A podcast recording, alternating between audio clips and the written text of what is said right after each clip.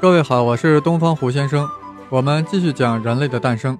上一期啊，我带领着大家一起观摩了从森林古猿到南方古猿，再到能人、直立人的艰辛历程。眼前仿佛出现了这样一幕幕的画面：森林古猿被迫从森林走向草原，不得不挺直腰板直立行走，演化成为了南方古猿，进入了人科。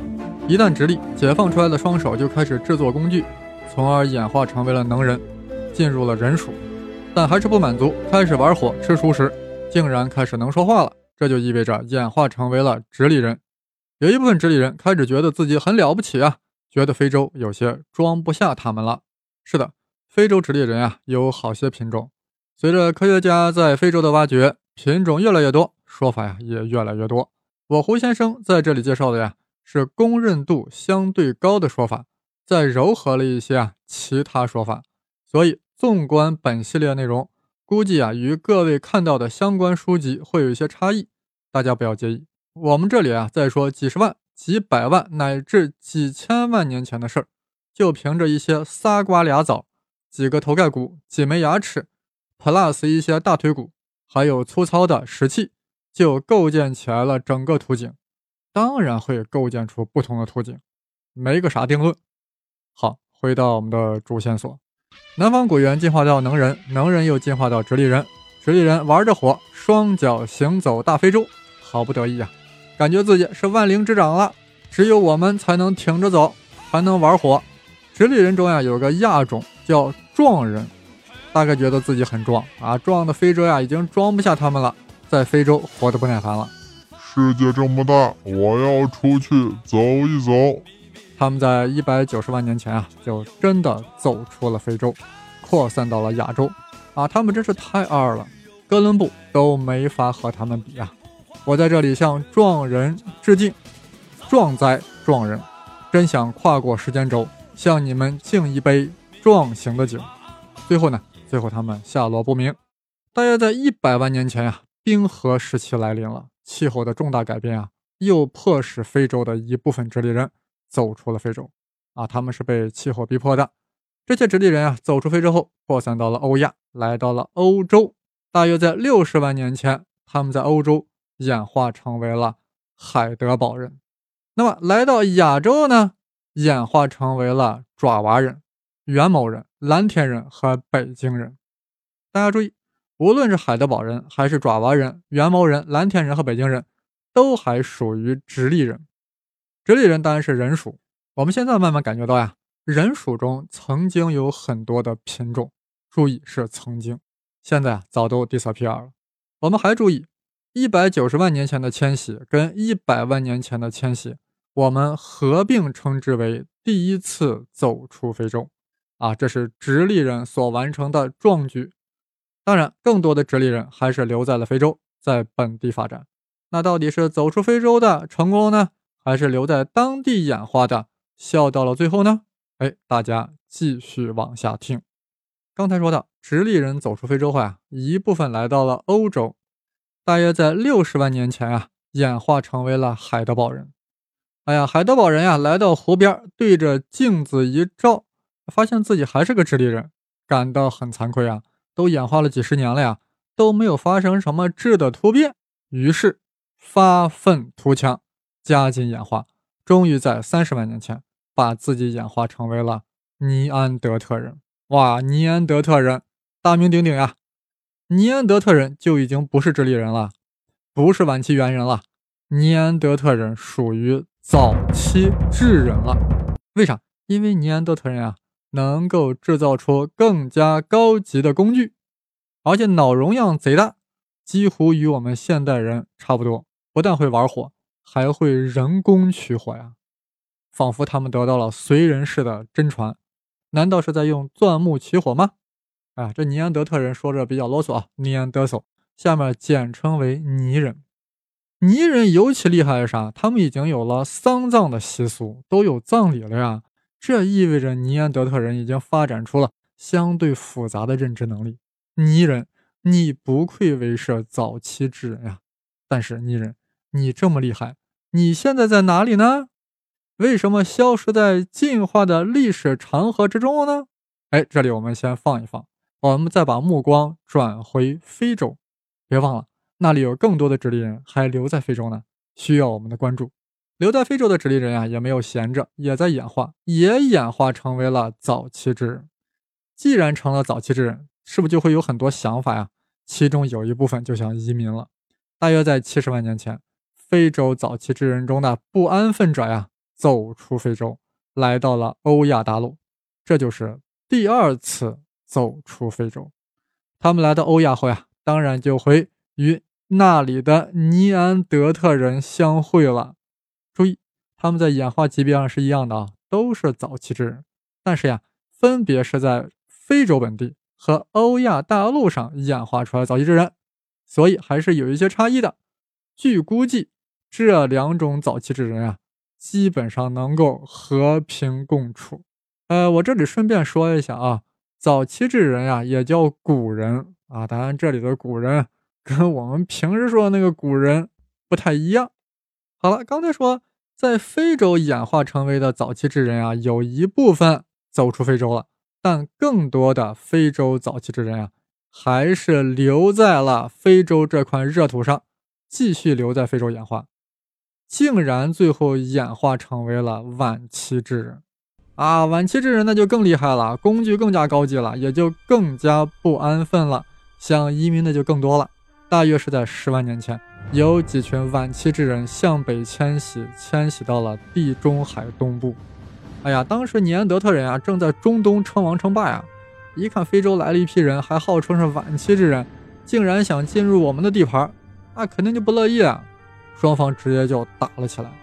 刚才我们说过，泥人体格健壮，个个都是施瓦辛格。非洲来的晚期智人啊，根本就不是对手，要么被打死，剩下的呀就退回了非洲。哎呀，晚期智人在非洲呀，卧薪尝胆，加紧演化。又经过了三万年的修炼，晚期智人再次走出非洲，再次与泥人在中东遭遇，结果打得泥人满地找牙，泥人全线崩溃，一退再退。晚期智人高歌猛进，最终扩散到了整个欧亚大陆，甚至打到了澳洲，所到之处。不管你是尼安德特人，还是什么其他的早期智人，或者什么直立人，一律消灭干净。所以啊，现在人属之下，就只有智人一个物种了，其他人属的物种都被七万年前走出非洲的晚期智人啊消灭干净了。哇，这晚期智人好猛啊！这里要注意的是啊，非洲的晚期智人在十万年前和七万年前的走出非洲合并称之为。第三次走出非洲。哎呀，听到这里，很多朋友陷入了沉思：智人咋就这么厉害呢？竟然能把大脑发达、四肢发达的泥人消灭，这到底是怎么一回事呢？我们现在很多研究者呀，开始分析智人为何能取胜，泥人为何失败。是呀，泥人体格强大，脑瓜子也大，怎么会败呢？研究者呀，给了好几个说法。我们先看看两个没意思的解读。第一呀。说是这个泥人啊，过度依赖大型猎物造成的。这个尼安德特人啊，通常是捕捉大型动物来吃。那么一旦气候变化，大型动物的数量啊就急剧变少，那泥人吃饭就成问题了。而我们智人呢，捕猎技术比较厉害啊，有大型的抓大型的，没大型的就抓兔子吃。那你说泥人咋不抓兔子呢？兔子不好抓呀，你想想，兔子很敏捷，很难抓的。而但智人采用。绳套和陷阱之类抓小动物得心应手，泥人块头大就会用蛮力，反而对兔子束手无策。啊，看第二个说法啊，说这个泥人啊为啥完蛋了呀？因为他们近亲繁殖。哎，你凭啥说呢？泥人近亲繁殖？因为学者发现，在泥人的遗骨中先天异常特别多啊，推测呀是近亲繁殖造成的。表姐跟表弟啊老近亲繁殖啊，生出来都是怪胎。那么进一步推断啊，他们为啥近亲繁殖？因为他们习惯族内婚姻，所以这样就导致了大量近亲繁殖，最后就灭绝了。而晚期智人啊，喜欢族外婚姻，哇，越生越多，越生娃越聪明，而且这个乐声还把各个部落给联系在了一起。哦，这就会引出下面的说法啊。好，现在先说个有意思解读啊，说晚期智人为啥牛啊？因为晚期智人发明了古针。哎，这啥意思啊？刚才我们说了，尼安德特人的体质啊特别厉害，更加适应严酷的自然环境，尤其可以抵御第四季的严寒气候。但晚期智人发明了骨针呀，这样就可以缝兽皮了呀，就可以自己做衣服，通过缝制兽皮穿上贴身的衣服，而且是真皮衣服，保暖效果更好。而泥人呀，完全靠自己的体格去对抗寒冷，这是不是就需要消耗大量体力、大量热量？那么一旦食物不足，泥人就要饥寒交迫了。而智人呢？哇，有骨针，有兽皮衣服，哎，暖暖和和的。即便吃不上好的，吃不饱，但是起码不冷嘛。所以泥人就给在竞争中就完蛋了。好，现在说第四个解读，第四个解读，那那那绝对是有水平。这是一个经济学家给出的解读，那可以想象他是不是要从经济角度来分析的呀？这是美国经济学家詹森。詹森，他指出，泥人的灭绝啊，是由于不懂贸易啊。所谓贸易啥，就大规模交换嘛。交换的意义在于啥？大家结成了一个合作的团体，各自发挥特长。有的擅长打猎啊，对不对？有的擅长制作工具，有的擅长缝制衣服。哎，大家互相一交换，征服大自然的能力是不是就加强了呀？哎，这一点亚当·斯密特别清楚，对不对？那么智人呢，就特别擅长贸易。所以能克服恶劣的自然条件，一直活到了现在。这说明了啥？虽然泥人每一个个体都很强，但晚期智人啊，有着丰富的社会关系，能进行贸易，也就是说产生了广泛的相互协作关系，这样就打败了泥人。可见团队的力量啊，胜过了单独的个体。再联系我们刚才第二个说法，正是因为他们建立了广泛的协作关系。是不是才能够族外婚姻就大大发展了呀？那族外婚姻发展，亲缘关系越远，生出来的下一代就越聪明呀。所以就这些说法，它互相之间并不抵触，是相辅相成的。我们最后反思一下啊，你说这个为什么晚期智人人家就特别注重大规模合作呢？注重贸易呢？我觉得有一个原因是啥呢？就是因为晚期智人的体质呀不如拟人。所以就让个体获得食物的能力不如拟人，这恰恰刺激了什么样呢？晚期智人群体之间的合作，而泥人呢，基本上只有族内合作，也就是小群体内部的合作，没有扩大到群体间的合作。而在晚期智人中，发展出了群体内部和群体间的合作关系，导致社会产生了一系列的变革，出现了明显的劳动分工。劳动分工呀，是件不得了的事儿。通过分工，各种劳动就专门化了，对应的劳动技术必然急速提高，劳动成果更加专业化。这翻过来又进一步促进了贸易的发展。如此一来，晚期智人越发展越厉害，泥人当然就不是对手了。哎呀，这个整个说法其实就体现出了这个亚当·斯密在《国富论》中的这样一个思想，还是蛮有道理的。但是说到这里啊，很多朋友一定会有这样一个反思啊，会有这样不仅会发问：尼安德特人智力这么高，为何不懂得发展贸易呢？